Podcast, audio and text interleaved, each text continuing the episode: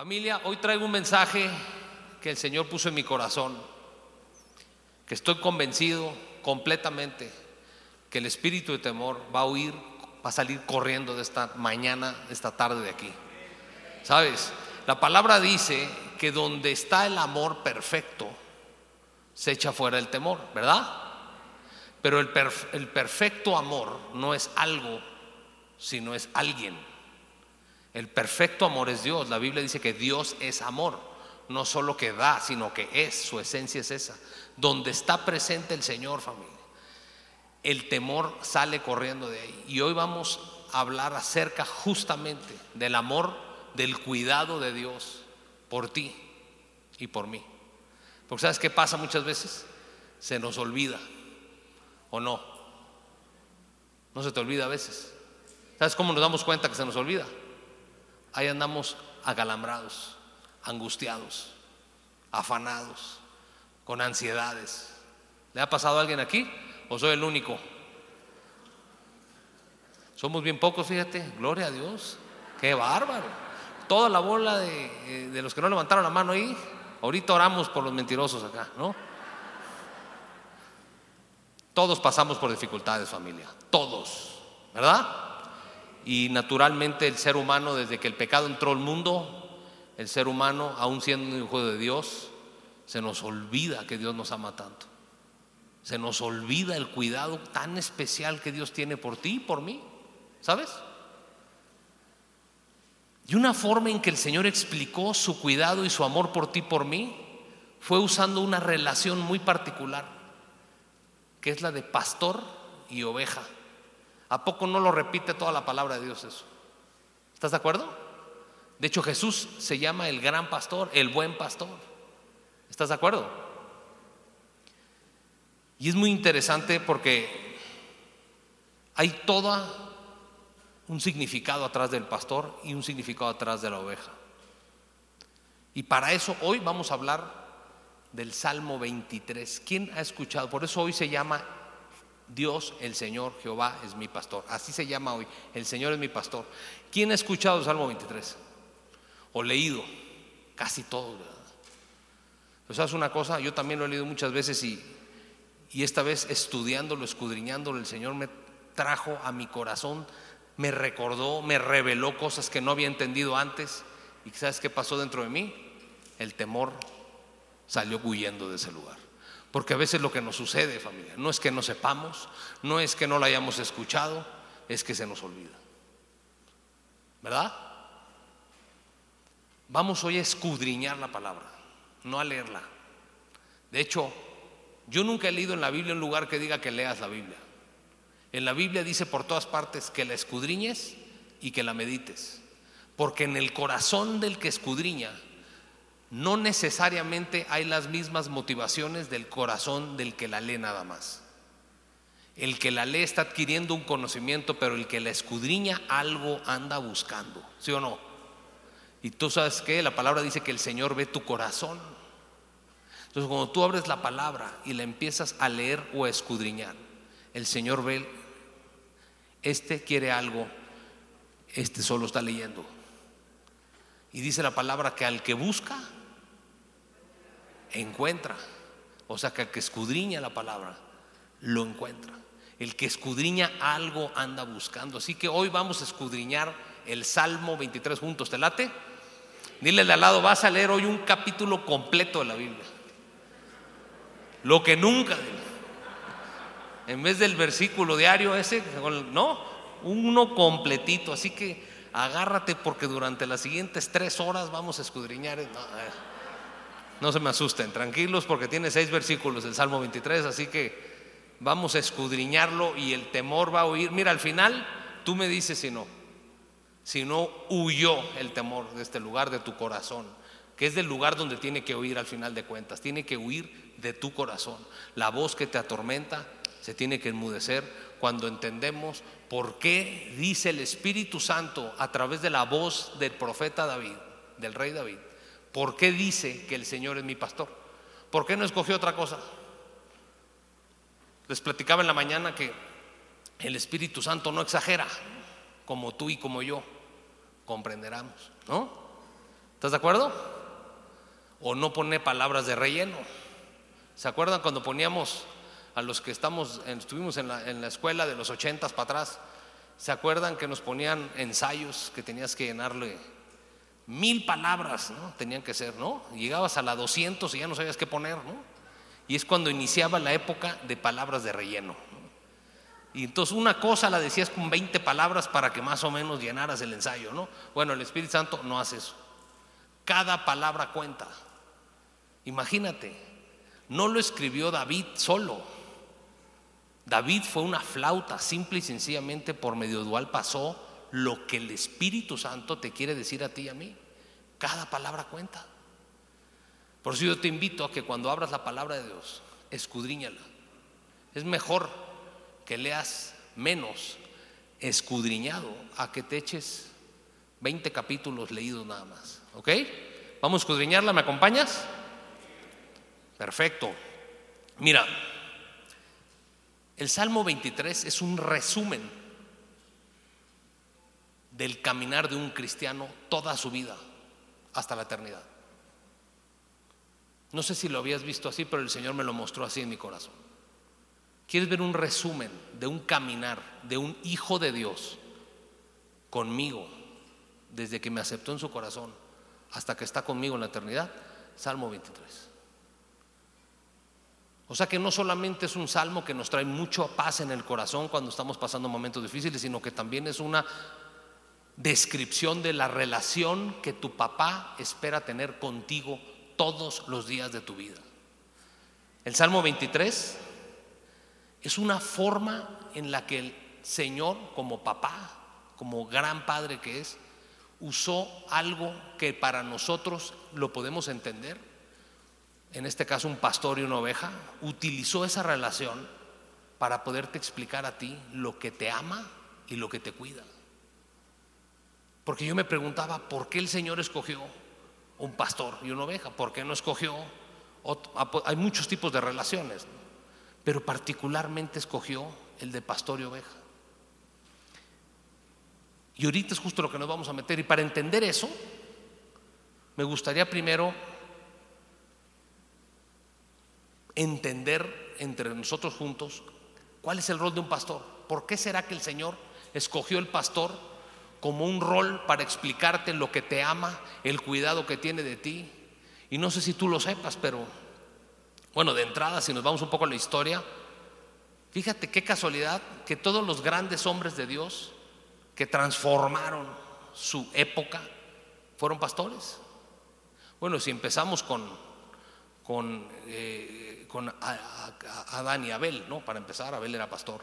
Pero si tú estudias Abraham, Isaac, Jacob, sus hijos, Moisés, David, todos, todos, absolutamente todos eran pastores. ¿Será casualidad? Fíjate que el Señor a estos grandes hombres con los que usó de forma poderosa los metió a su taller de liderazgo uno que se llama ser pastor de ovejas. ¿No? Así se enseñaba el liderazgo celestialmente, a llevar a ovejas. Y ahorita vamos a entender por qué. También fíjate, nuestro Señor Jesús se encarnó en esta tierra, ¿se acuerdan? En Belén, en un niño. ¿Y a quién los ángeles del cielo vinieron a anunciárselo? ¿A los poderosos? ¿Ustedes se acuerdan que en el cielo aparecieron todos los ángeles y le anunciaron a los pastores la llegada de Jesús. No fue a los reyes ni a los poderosos, fue a los pastores. Algo, algo hay ahí.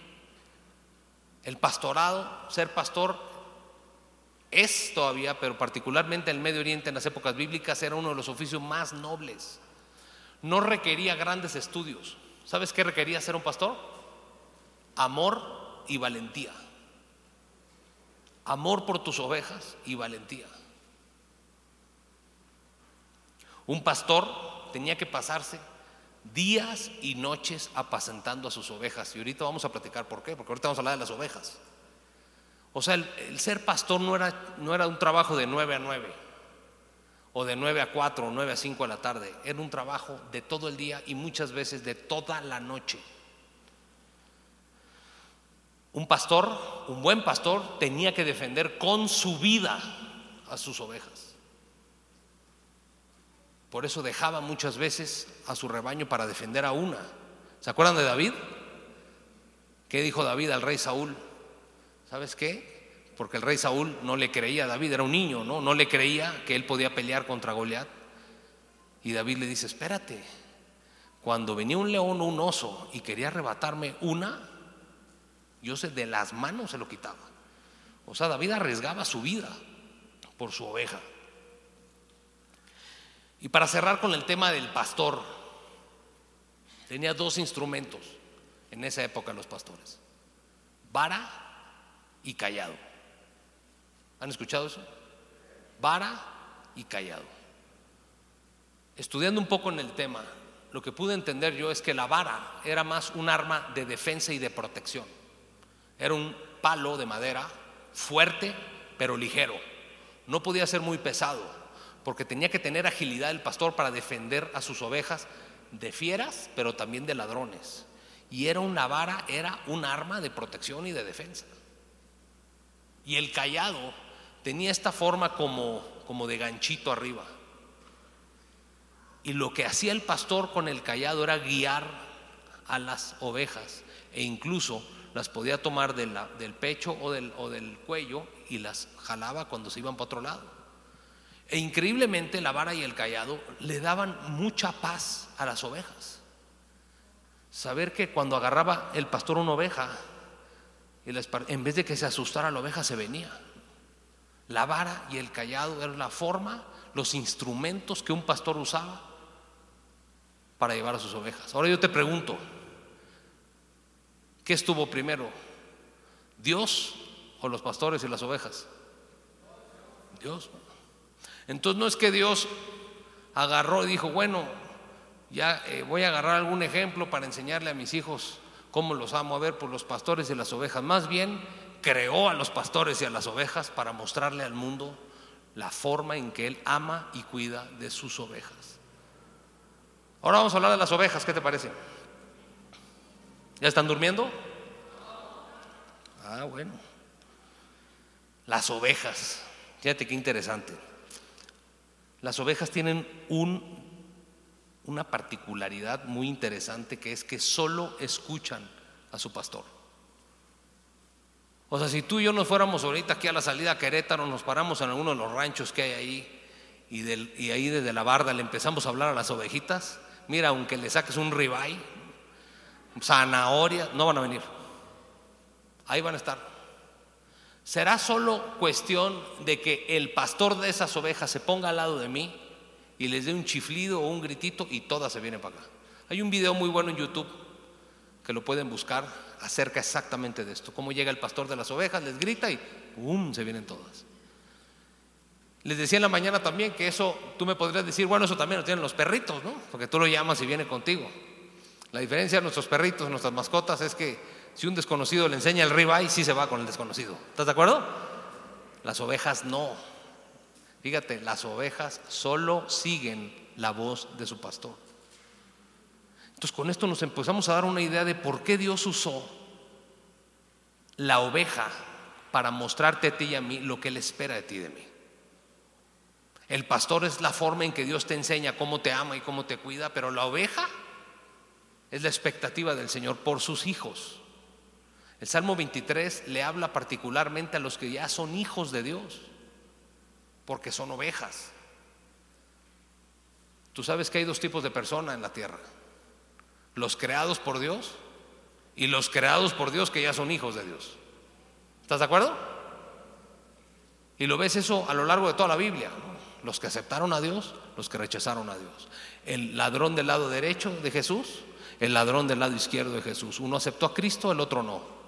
Los dos traidores de Jesús, Judas y Pedro. Uno se arrepintió, el Hijo de Dios, y el otro no. Hay dos. El Salmo 23, familia, es para todos aquellos que han decidido ser ovejas de Cristo. Y si tú nunca le has entregado tu vida a Cristo y estás aquí hoy, no te vayas, quédate hasta el final porque estoy convencido que el Espíritu Santo te va a convencer a que el día de hoy hagas al Señor tu pastor. ¿Te parece? Fíjate, otra característica interesante de las ovejas. Son muy dóciles, muy dóciles. No son de carácter difícil, sino de un carácter dócil. Son súper dependientes de su pastor. ¿Sabías tú que las ovejas son uno de los pocos animales que no se puede defender? No tiene un arma de defensa. Si viene una fiera, no le queda más que quedarse temblando. Por eso es una presa fácil. La oveja por sí sola no sabe encontrar pastos delicados ni abrevaderos correctos. ¿Estás de acuerdo? ¿Qué tal los perritos en la calle? Encuentran lo que tengan que encontrar. ¿Estás de acuerdo? Ahí están en la panadería robándose el bolillo, ¿no? Una ovejita, una ovejita tiene que ser guiada a fuerzas, a fuerzas. Si no, no llega. Es completamente dependiente, pero solo de su pastor. Y por último, las ovejas es uno de los animales más productivos que Dios hizo. Todo de la oveja sirve. La lana, vestidos y telas. La piel la usaban para cubrir las tiendas. La carne de la mejor, leche. Incluso en los que tenían cuernos usaban sus cuernos para hacer diversos instrumentos. Todo, todo, absolutamente todo muy productivas. Esto nos da una expectativa entonces de por qué el Señor, no sé si, los, si el Espíritu Santo te lo está explicando, por qué el Señor se llama pastor y por qué nos llama ovejas a aquellos que le hemos entregado su vida. Entonces ahora nos vamos a ir en el Salmo 23, vamos a ir desmenuzándolo, lo vamos a ir escudriñando para que hoy ya no se nos olvide que familia tienes pastor, no estás desamparado. Tú tienes pastor, no sé si en tu casa estás solo, o si tu familia te dejó, o tuviste que, tener una separación, o tienes una enfermedad, y el enemigo te ha venido diciendo que ahí te vas a quedar, que hasta ahí llegaste, y sabes que se te olvidó que tienes pastor y que no estás desamparado. Por eso hoy el temor va a huir de este lugar. Porque hoy el Espíritu Santo te va a recordar que tienes pastor en ti y que nunca te ha desamparado y que no te va a desamparar. El Señor es mi pastor, ¿ok?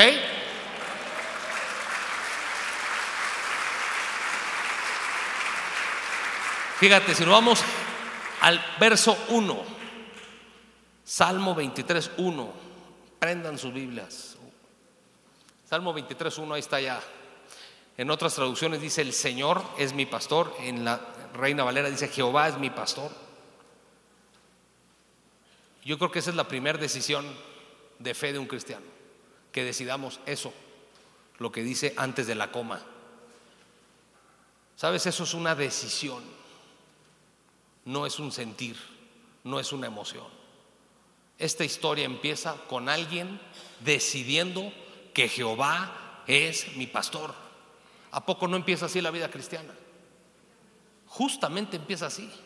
Alguien declarando con su boca y creyendo en su corazón que a partir de ese día Jehová es mi pastor. Y luego, ¿qué dice después? Poquito. Poquito. Ándale, poquito. ¿Por qué se nos olvida, familia? Dice nada. Como les decía hace rato, el Espíritu Santo no exagera, ¿no? Como nosotros. En la mañana les decía, es como cuando dices, no, si yo ya no debo nada.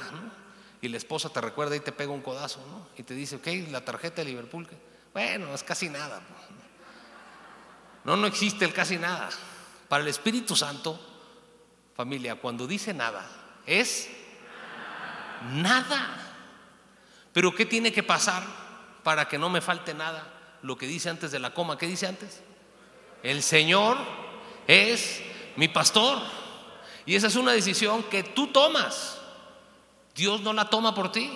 Él anhela ser tu pastor, pero Él no se mete con tu voluntad.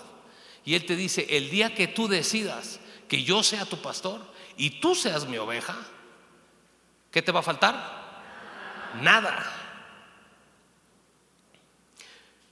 Entonces la primera decisión es querer. querer ser oveja y ser señoreados por este pastor. Pero la segunda decisión de fe que nos lleva, el primer versículo, imagínate, vamos empezando, y hay dos decisiones que tomar. Dice que todo te suplirá. ¿Estás de acuerdo? Dos decisiones. En el primer verso del Salmo 23. Jehová es mi pastor y decido confiar que nada me faltará. Si nos vamos más adelante, en el verso 2, dice, en lugares de delicados pastos me hará... ¿A quién le gusta descansar aquí familia? ¿Tú crees que este descanso se refiere el Señor a dormir? Puede ser, ¿no? Que lo incluya, que duermas bien. Pero el descanso, ese que todo mundo busca y no lo venden en Walmart, es en el alma, ¿estás de acuerdo? La gente que cree que lo tiene todo, daría todo lo que tiene por descanso en la mente, en las emociones, por ser sabio. ¿Estás de acuerdo? El Señor te promete que Él siendo tu pastor y tú su oveja que se deja guiar, ¿a dónde te va a llevar? Delicados pastos de descanso. Y luego dice, junto a aguas de reposo me pastoreará. Fíjate qué interesante, yo leía de acerca de las ovejas que de todo se asustan, de todo. Cualquier ruido raro se asustan, de hecho se despiertan muy rápido. Por eso los pastores los llevan a lugares especiales a dormir, donde se aseguran que nada los despierte. De hecho, no toman agua en un lugar donde, donde, por ejemplo, hay una cascada o algo así, que el agua está como rompiendo. Los asusta tomar agua de eso. Qué interesante que el Salmo pone entonces que en aguas de reposo, pastor Porque Dios conoce a sus ovejas, te conoce a ti. Sabe que nos cuesta tener descanso en el alma porque no le creemos, porque se nos olvida. Entonces la tercera decisión que tenemos que tomar es, Dios tiene planes de descanso, de refrigerio para mí, no de calamidad. ¿Qué dice Jeremías 29:11? ¿Quién se acuerda? Yo tengo planes para ti buenos, dice el Señor. ¿Quién te enseñó que tengo planes malos para ti? El enemigo distorsiona nuestra imagen del Padre, ¿sí o no? Y muchas veces creemos que está enojado, que está enojado con nosotros, porque no oramos, o porque no leímos la Biblia, o porque dejamos de venir a la iglesia y dijamos, no, Señor está enojado conmigo. Eso es lo que a Satanás le conviene que tú creas. Pero el Señor hoy te recuerda, hijo, oveja, yo soy el que te lleva a los lugares de, pastos delicados. Yo soy lo que te lleva a las aguas de reposo. ¿Y serán lugares físicos? ¿Sabes dónde es ese lugar? En su presencia. El Señor te lleva a su presencia y ahí es donde tu alma es confortada. ¿Estás de acuerdo? Fíjate lo que dice después, dice, confortará mi alma. Confortar es una palabra que yo quise meterme a estudiar qué era, porque no la entendía bien. Y la palabra en el hebreo es shop, S-H-U-B grande, shop. Y shop significa calmar y restaurar o renovar. O sea que en ese lugar donde el Señor te lleva, en ese lugar de delicados pastos, en ese lugar de las aguas de, de reposo, el Señor hace dos cosas contigo conmigo te calma y te restaura. ¿Qué hay en tu alma, tus pensamientos, tus emociones? ¿Estás de acuerdo? Ahí ese es el lugar donde Dios resana, sana las heridas. Ese es el lugar donde Dios echa fuera el temor. Y luego viene en el mismo verso 3 dice, y me guiará por sendas de justicia. Fíjate hasta ahorita lo que hemos leído. ¿Te das cuenta que Dios nos está mostrando lo que Él quiere hacer? Y lo único que pide a cambio es fe. No te pide dinero, no te pide eh, que hagas una obra, que le creas. Dice la Biblia, el justo vivirá por... El justo vivirá por fe. O sea, la nueva forma de vivir de un cristiano, la única forma autorizada por Dios de vivir es creyendo lo que Dios dijo que iba a hacer. ¿Se acuerdan qué dice la fe en la Biblia? Dice que es la certeza de lo que esperas, la convicción de lo que no ves. Si lo ponemos en palabras mexicanas, sería fe, es creer sin duda que Dios va a hacer lo que dijo que iba a hacer. Pero hay que saber qué dijo. ¿Estás de acuerdo? Y por eso escudriñamos la palabra. Para poder tener fe en algo específico y no fe etérea, sino una fe en algo que Dios te dijo, en una promesa que Dios te dio. Y hoy te está diciendo el Señor, yo soy tu pastor, no te va a faltar nada, créelo, créelo que no te va a faltar nada, no le hagas caso a esa voz, a esa voz que desde el anonimato te dice que te va a faltar algo. Fíjate, Satanás actúa muy bien en el anonimato. Dice la palabra que dispara dardos de fuego, ¿se acuerdan? Me llamó siempre la atención que decía que disparaba dardos y yo decía, ¿por qué no dispara? ¿Por qué no tiene una espada? Y en mi corazón lo que entendí o comprendí es que Satanás no pelea cuerpo a cuerpo. Satanás de lejos tira sus pensamientos a ver cuál pega. Él no le interesa que tú sepas que es Él. Él solo dispara pensamientos que traen fuego para incendiarte. Pero hay un escudo que los detiene, que es el escudo de la y peleas con la espada de la palabra. Fe en la palabra. ¿Te das cuenta? La misma Biblia te lo está diciendo. La fe no es en algo así nada más, es fe en lo que dijo Dios que iba a hacer, en lo que Él dice que es Él. Y Él dice que es tu pastor. Y fíjate lo que dice aquí, dice que te va a guiar por sendas de justicia. Mira, Romanos 8:14. Romanos 8:14. Fíjate lo que dice. ¿Por qué? A ver, nadie tiene la Biblia ahí. Romanos 8:14. ¿Qué dice? Ya se los pusieron. No se vale así. ¿No? ¿Qué dice? ¿Por qué? ¿Cuántos? ¿Cuántos?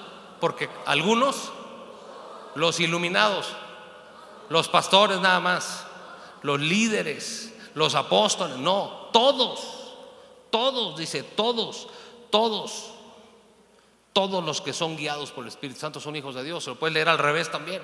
Todos los hijos de Dios son guiados por el Espíritu.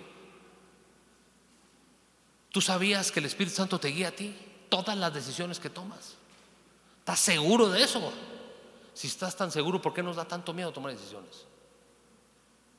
¿Por qué nos da temor tomar decisiones? Si sí es cierto que tenemos revelado que el Espíritu Santo nos guía. No es que dudemos de Dios necesariamente, dudamos de nosotros, ¿no? ¿Sabes qué? Aunque Dios te guía, puedes no hacerle caso, ¿estás de acuerdo? Pero Dios te promete que si eres oveja, y por eso pone el ejemplo de una oveja, si eres oveja, o sea, dócil, y solo sigues la voz de tu pastor, te va a guiar por sendas de justicia. Sendas de justicia significa las sendas correctas, las sendas que Dios trazó para ti. ¿Cuántas veces hemos tomado sendas incorrectas? ¿Cuántas veces? Un chorro de veces, ¿estás de acuerdo? Negocios, relaciones personales, malas decisiones. Dice el Señor, yo soy tu pastor. No solo tengo planes de bien para ti y no te va a faltar nada, sino al momento de tomar decisiones, yo te voy a guiar si tú me escuchas, si tú me crees. A mí el Señor un día me enseñó que, al menos en lo personal conmigo, que yo siempre quería saber todo desde el principio, no sé si les pasa a ustedes, ¿no? Es decir, por ejemplo, si yo estaba, entraba en un proceso de trabajo, desde el día uno yo quería que ya Dios me dijera si ese era mi trabajo. O si me quedaba sin trabajo, desde el día uno quería que Dios me dijera ya si iba a tener mi trabajo, cuándo iba a ser, dónde iba a ser, ¿no? Lo quiere saber todo. Pero el Señor me dijo que, repito, al menos conmigo, Él funciona como el Waze. ¿Quién conoce el Waze? El GPS. ¿Nadie usa Waze? Mira, somos varios. ¿Qué hace el Waze? Si uno habla, con, habla consistentemente, te está diciendo qué hacer, pero no te dice qué hacer desde el principio. Es decir, cuando sales de tu casa, aunque te ponga, te trace el rumbo, la voz no te está diciendo todo lo que tienes que hacer desde el momento. Imagínate, ¿no? ¿Cuándo te dice el Waze que tienes que dar vuelta a la derecha? Unos metritos antes, ¿estás de acuerdo? Pero uno quiere saberlo meses antes. Ya quieres saberlo todo desde ahorita. Y el Señor me dijo, confía. Cuando sea el momento de que tomes la decisión. Yo, si me escuchas, ojo, eh, aquí estamos hablando de tener una relación con el Señor. Si tú eres mi oveja verdadera y me escuchas, en el momento preciso te voy a decir que des vuelta a la derecha. Quítate el afán. Por eso dice el Señor Jesús, cada día su propio afán. ¿Estás de acuerdo? Fíjate lo que dice. Me guiará por sendas de justicia. Entonces, hasta ahorita que hemos visto el Señor diciéndonos, hijo, para explicarte lo que te amo y lo que te cuido. Ya sabes lo que es un pastor y ya sabes lo que es, cómo es una oveja. Ya te enseñé mi plan. Yo quiero llevarte a lugares de reposo, de descanso, lugares de aguas de reposo. Yo estaré contigo en todos esos lugares increíbles, yo voy a estar contigo. Pero luego viene el verso 4 que parece que entra como espada así de repente en un salmo, ¿no? Que va todo va todo así como muy tranquilito, ¿no? Como si fuera música, fuera como una baladita y de repente se oye la guitarra eléctrica, ¿no? ¿Estás de acuerdo? Y dices, aunque ande en el valle de sombra de muerte. Y cabe notar algo, familia. Ahí en la palabra no dice que Dios te manteó al valle. Sin embargo, arriba sí dice que Él te lleva a los pastos delicados. Sí dice que Él te lleva a las aguas de reposo. Pero no dice, y cuando yo vaya y te meta al valle de sombra de muerte. Qué interesante, ¿no? Porque ahí no necesitamos ayuda familia, ahí nos metemos solos. ¿Verdad? ¿Estás de acuerdo o no? Ahí nos metemos solos. Los valles de sombra, de muerte, ahí o nos metemos solos o nos mete alguien, ¿no? Porque muchas veces no tiene que ver contigo. A veces una enfermedad, a veces un accidente, una pérdida de empleo, a veces negligencia nuestra, una quiebra económica por gastar más de lo que ganas, un divorcio, pero dice el Señor, así como estoy contigo en los pastos delicados, nunca se te olvide que aunque tus malas decisiones te lleven a valles de sombra de muerte, yo también estoy ahí contigo. Y ese es un antibiótico contra la bacteria llamada temor, familia. Entonces yo no sé si tú estás pasando un momento difícil hoy aquí, pero yo creo que sí, porque si no el Señor no hubiera puesto esta palabra hoy. Yo creo que muchos están pasando por lo que se llama un valle de sombra de muerte y yo vengo a recordarte de parte de mi Señor, porque en su palabra lo dice, que en ese valle de sombra de muerte, aunque tú te metiste solo, Él estará contigo también ahí y te va a sacar de ahí. ¿Ok?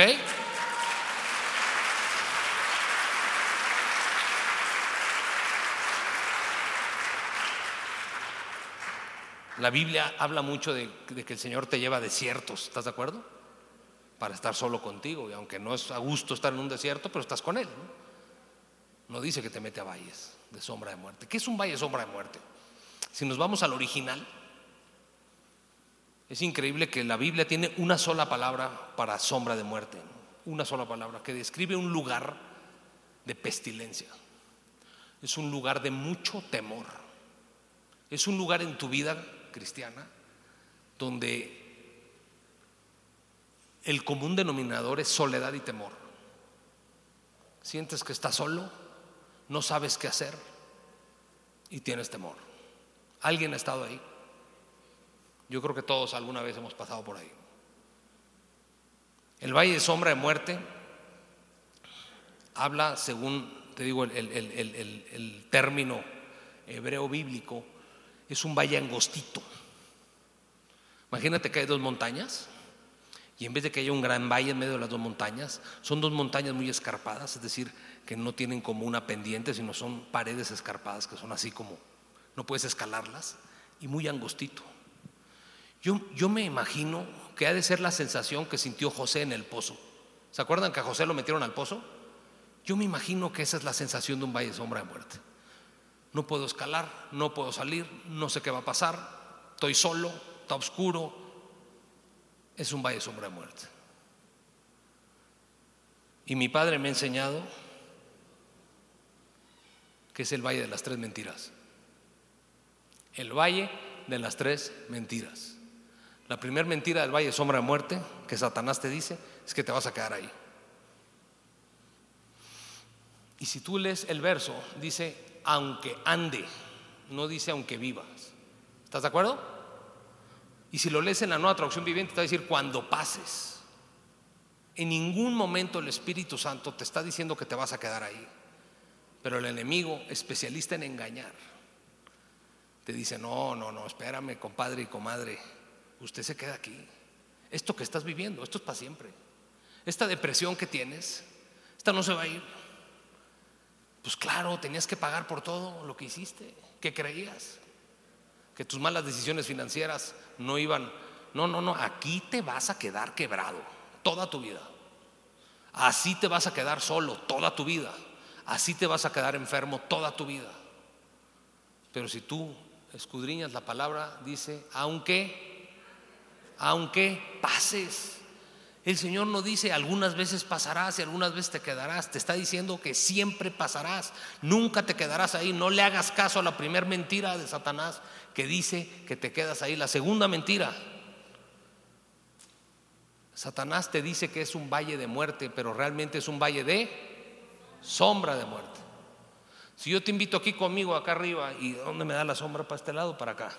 Y me pisas la sombra, ¿me duele a mí? Si le eches un vaso de agua, ¿me mojas a mí? ¿Qué es la sombra al final? ¿Es una falsa imagen de mí o es un, digamos, un reflejo de mí nada más? Recuerda a Satanás que ahí, aunque te hayas metido, si tú oyes a tu pastor y eres una oveja guiada por el Señor, dile, es sombra de muerte, mi hermano. Es sombra de muerte. Yo aquí no me quedo y esto no va a pasar lo que tú me estás diciendo que va a pasar. Es una simple sombra lo que estás viviendo. Es una sombra y no estoy diciendo que no sea real lo que estás viviendo, pero Dios te está diciendo una cosa que sea real, otra cosa que se quede ahí y que se haga verdadero y que se enraíce en tu vida. Eso no va a pasar, es una sombra de muerte. ¿Estás de acuerdo? La tercera mentira del valle de sombra de muerte. Está solo. ¿O no? ¿No es lo que sientes cuando la estás pasando mal? Que nadie te entiende, aunque estés lleno de gente, te sientes que estás solo. Esa sensación de soledad, a pesar de estar rodeado de tanta gente, se llama desamparo. Te sientes desamparado. Pero fíjate lo que dice el verso. Aunque ande en valle de sombra de muerte, y le cambiamos las palabras si quieres, aunque me haya metido yo en un valle de sombra de muerte, no temeré mal alguno. ¿Por qué? Por una sola razón. Porque tú estás conmigo también en el valle. Dios también está ahí. Dios no te dejó porque te equivocaste. Dios no te dejó porque dejaste de orar. Dios no te dejó porque dejaste de venir. Dios, no, Dios te ama igual cuando estás en los pastos delicados. Te ama igualito cuando estás en el valle de sombra de muerte. Dios te promete. Hay una sola razón, hijo o hija, por la que tú no debes de temer en el valle. Y esa es simplemente porque yo estoy aquí. Qué increíble, ¿no? ¿No te parece increíble? Que te sea revelado que en el momento más difícil de tu vida Dios está ahí contigo. ¿No te da paz? ¿Qué hacemos los niños cuando, bueno, ya no soy niño ahorita, ¿no? Pero, pero está mi papá aquí. ¿Eh? ¿Qué hacemos los niños? ¿Qué hacíamos los niños cuando teníamos miedo? ¿A quién volteas a ver? Tu papá. Y si tu papá traía cara de terror, te tiras por la ventana, ¿tú estás de acuerdo? O sea, si tu papá está asustado, ya perdimos, ¿no? Pero si volteas y ves a tu papá tranquilo, dices, está bien, tomas tus fuerzas de ahí, ¿estás de acuerdo? ¿Tú crees que el Señor no inventó eso? Cuando tú tengas temor, voltea a ver al Señor. ¿Te acuerdas en una tormenta donde Jesús estaba dormido? En un barco, estaba inundándose todo. Yo creo que es una forma en que Jesús le dijo a los apóstoles, si yo me dormí, tú estate tranquilo. Tranquilo. En tu valle de sombra de muerte, si escuchas al Señor, vas a pasar por ahí. Pero fíjate lo más increíble del valle de sombra de muerte. Fíjate lo que dice. Tu vara y tu callado me infundirán aliento. ¿Se acuerdan qué dijimos de la vara y del callado? La vara es protección, arma, la palabra de Dios revelada palabra de Dios revelada por el Espíritu Santo es la vara de Dios al lado de ti. Y el callado que es para guiar al rebaño es el Espíritu Santo, decíamos hace rato, ¿no? Entonces imagínate lo que el Señor te está diciendo. Vas a aprender en el valle de sombra de muerte, vas a aprender que estas peleas se pelean con recursos celestiales y no con tus recursos. No es con tus fuerzas, no es con tu ejército, es con mi espíritu y con mi palabra revelada por mi espíritu. Eso es lo que te va a dar tus nuevas fuerzas. Dice el Señor que te infundirán aliento, pero si te vas al, al, original, lo que te está diciendo es, te va a llenar de fuerzas en tu interior. Entonces, ¿qué hace el Señor en el Valle Sombra de Muerte? Es donde más te revela palabra. Es donde el Espíritu Santo se hace sentir con más fuerza. Y eso te da las fuerzas para pasar por ahí, pero no se queda ahí. ¿Qué sigue? Y con esto empiezo a cerrar. Si te vas al verso 5, son 6, ya estamos a punto de acabar. ¿Qué dice el verso 5? Aderezas mesa delante de mí en presencia de mis angustiadores. Digo que el Señor no pone palabras de relleno, ¿estás de acuerdo? Por algo quiso poner en presencia de tus angustiadores. O sea, el Señor, en vez de quererte sacar a veces rápido del valle, te dice, espérame tantito, ven. Y te pone una mesa. Y a todos esos demonios que te llenaban de temor, de calumnia, te hostigaban, les dice, se me quedan viendo todos y empieza a preparar una mesa para ti. Es increíble que en un valle de sombra de muerte no hay pastos delicados, ¿estás de acuerdo? En un valle de sombra de muerte hay aguas de reposo. No, ¿verdad? Porque la comida que Dios tiene en ese banquete, si no, vaya, si es un banquete de comida, ¿estás de acuerdo? ¿Cuál es nuestro pan de todos los días? La palabra de Dios. Fíjate lo que dice después el verso, dice, aderezas mesa delante de mí en presencia de mis angustiadores, unges mi cabeza con aceite y mi copa está rebosando. Si el pan es la palabra y la copa típicamente estaba llena de vino, que significaba la sangre de Cristo, y te unge con aceite, que es el Espíritu Santo, ¿qué te está diciendo el Señor? ¿Cómo es ese banquete? Es como si el Señor te dijera, quédate aquí, porque todos esos que te angustian van a ver la versión 2.0 de ti lleno de palabra, lleno de unción, lleno, cubierto con la sangre de Cristo, y van a ver que ese hombre, esa mujer ahí ya no tiene miedo. Ya la prisa por salir del valle se acabó. Hasta se sentó el Señor a cenar contigo en pleno valle, imagínate.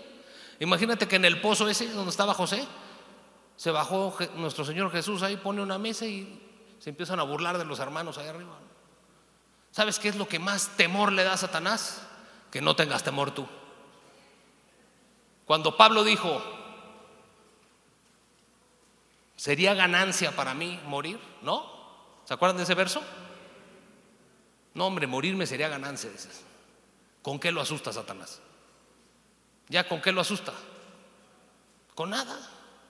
O sea, Pablo dice, Mira, Satanás, si con lo que me quieres asustar es con matarme, ah, veme haciendo el favor, ¿no? Porque yo lo que quiero es irme con el Señor ya, en vez de seguir aquí predicando y todo, ¿no? Yo ya me quiero ir con el Señor, tengo urgencia de irme con el Señor. ¿Con qué lo asusta Satanás? Imagínate el día que no tengas temor en ese valle. Imagínate que esta palabra te es revelada hoy y no vuelves a tener temor en este valle que estás hoy. Imagínate tus angustiadores. Angustiadores en el hebreo bíblico son los que te hostigan, los que te calumnian, los que te atormentan. Eso significan los angustiadores. Y fíjate con lo que cierra el Salmo 23. Ya nos enseñó el Señor que Él es el Dios de los pastos delicados, es tu pastor en los pastos delicados y también es tu pastor en los valles de sombra de muerte. ¿Verdad? Y a lo largo de toda tu vida tienes esta promesa, el verso 6 que dice, ciertamente el bien y la misericordia me seguirán todos los días de mi vida. No dice que yo los tengo que corretear, no, como que tengo que hacer cosas para ganarme el favor de Dios, tengo que hacer cosas para que Dios sea bueno conmigo, tengo que eh, para tener el favor de Dios. Dice el Señor, si tú eres mi oveja y me dejas ser tu pastor, al revés, hijo mío, mi bondad, mi bondad, mi misericordia, mi favor, te siguen para donde vayas. Si vas para allá, van para allá. Si vas para acá, van para allá. Ellos te siguen todos los días de tu vida. ¿Cuántos días? Los días de los pastos, pero también los días del valle de sombra de muerte, te sigue el favor y la misericordia de Dios. Imagínate que te fuera revelada esta palabra hoy. Satanás perdió, se le acabó la dinamita. El día que el Hijo de Dios se llena de fe, el temor es echado fuera, todo el imperio de la oscuridad no tiene con qué. No tiene con qué. Y termina con la eternidad. Por eso te decía yo que el Salmo 23 es una descripción del caminar de un hijo de Dios, desde que lo acepta como pastor hasta que vive la eternidad con él. Fíjate cómo termina el Salmo 23.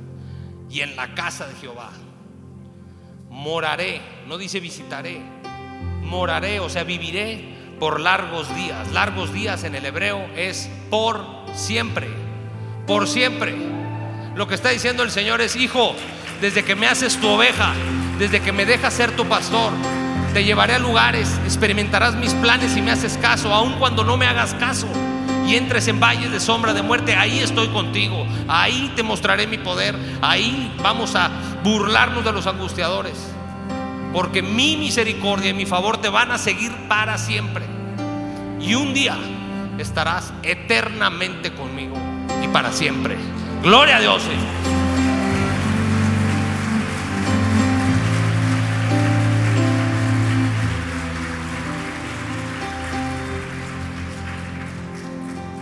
Con esto cierro, aunque ya dije seis veces que ya cierro. Ya lo sé, no me lo tienes que decir. Pero esto se los quise leer hoy para cerrar, se los prometo. Juan 10, 27 al 29. No está en Salmos esto, está en el Evangelio de Juan. Y lo está diciendo Jesús tu Señor, el que dio su vida por ti. Dice, mis ovejas no dice las ovejas, dice mis ovejas, las que me siguen a mí, las que me han dado su vida, dice. Yo las conozco, Él te conoce a ti. Es un Dios de personas, no nada más de naciones, no de iglesias enormes así, sabes que es un Dios de individuos también. Él sabe exactamente lo que estás pasando. Dice, yo las conozco y me siguen. Esa es la característica de las ovejas del Señor, lo siguen a Él. 28 dice, y yo les doy vida eterna. No, no perecerán jamás. Nadie las arrebatará de mis manos. No habrá demonios, pecados, no habrá nada, ni potestades, ni nada en la tierra que te separe de la mano de Dios. Una vez le entregaste tu vida es para siempre. Nunca, nunca pongas en duda tu salvación. Si el Señor te rescató de donde te rescató, hoy eres su oveja. Y nada se te va a arrebatar de sus manos. Y termina diciendo, mi Padre que me las dio es mayor que todos y nadie las puede arrebatar de la mano de mi Padre. Gloria a Dios, Señor. Vamos a ponernos de pie, familia. El Señor es mi pastor. Le pido al Espíritu Santo que la próxima vez que medites en esta palabra, te revele aún más de su amor y de su cuidado. Y el temor huya, como estoy seguro ahorita ya huyó de aquí. Quisiera orar para afianzar esta palabra en nuestros corazones. Vamos a echar fuera juntos la incredulidad y el temor de nuestra vida, porque hoy entendimos que el Señor es, el Señor es, el Señor es, nada me faltará, nada me faltará, nada me faltará. Cierra tus ojos, sígueme en oración. Dice, Señor Jesús, este día me arrepiento de no acordarme, de olvidarme de tu amor. Perdóname, Señor, por vivir una vida de oveja, pero sin seguirte. Yo quiero seguirte. Quiero que tus pisadas sean mi camino. Quiero que tu voz sea mi guía. Señor, hoy declaro con total certeza que nada me falta, que todo lo puedo en Cristo que me fortalece. Gracias, Señor porque me amas igual en las buenas, en las malas, en los pastos delicados y en los valles de sombra de muerte. Padre Santo, te amo, te sigo y te obedezco. Lo decido hoy, en el nombre de Jesús. Enmudecemos toda voz de temor, toda voz de engaño que diga que este valle es para siempre que diga que este valle estoy solo y que este valle es de muerte. Porque el Señor es mi pastor. Nada me faltará. Nada me faltará. En el nombre de Jesús. Amén. Amén. Y amén familia. Aunque pase por el valle de la sombra y muerte. Yo no temo, yo confío, Tú estás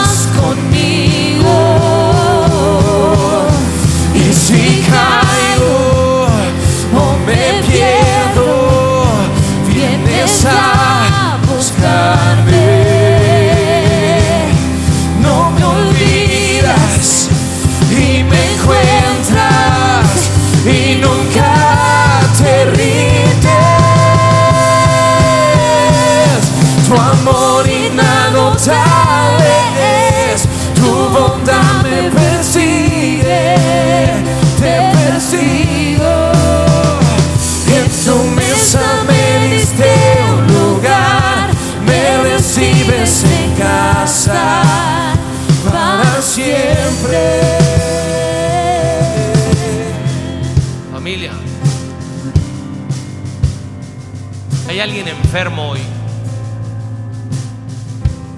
Hay alguien enfermo hoy. Levanta tu mano. Ahí donde estás.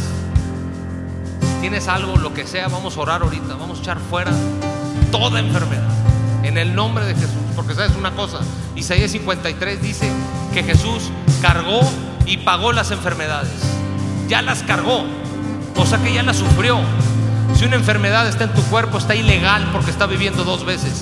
La vamos a echar fuera en este momento. Si tú estás enfermo, levanta tu mano no para que yo te vea, levanta tu mano para que recibas del cielo lo que tienes que recibir en este momento. Así que, Padre Santo, en el nombre de Jesucristo, Señor, yo declaro tu palabra en los cuerpos de mis hermanos, Señor, que dice que por tus llagas ellos ya fueron sanados. Tu palabra no dice que serán sanados. Tu palabra dice que ya fueron sanados, Señor. En la cruz cargaste la enfermedad. En la cruz pagaste la enfermedad. Y la enfermedad es ilegal. La, la enfermedad es obra del pecado. Es obra de Satanás. Así que en el nombre de Jesús, en la autoridad que tenemos como hijos del Dios Altísimo, te hablo a ti espíritu de enfermedad. Suelta mis hermanos ahora en el nombre de Jesús. Te ato de pies y manos y te echo fuera de su cuerpo en este momento. En el nombre de Jesús. Todo ojo, todo oído, todo órgano del cuerpo, huesos que estén malos hoy regresan al diseño original de mi Padre. En el nombre de Jesús. En el nombre de Jesús. Te cubrimos con la sangre de Cristo y te declaramos libre de toda enfermedad. En el nombre de Jesucristo. Y la iglesia decimos, amén. Amén, Señor. Gracias, Padre precioso.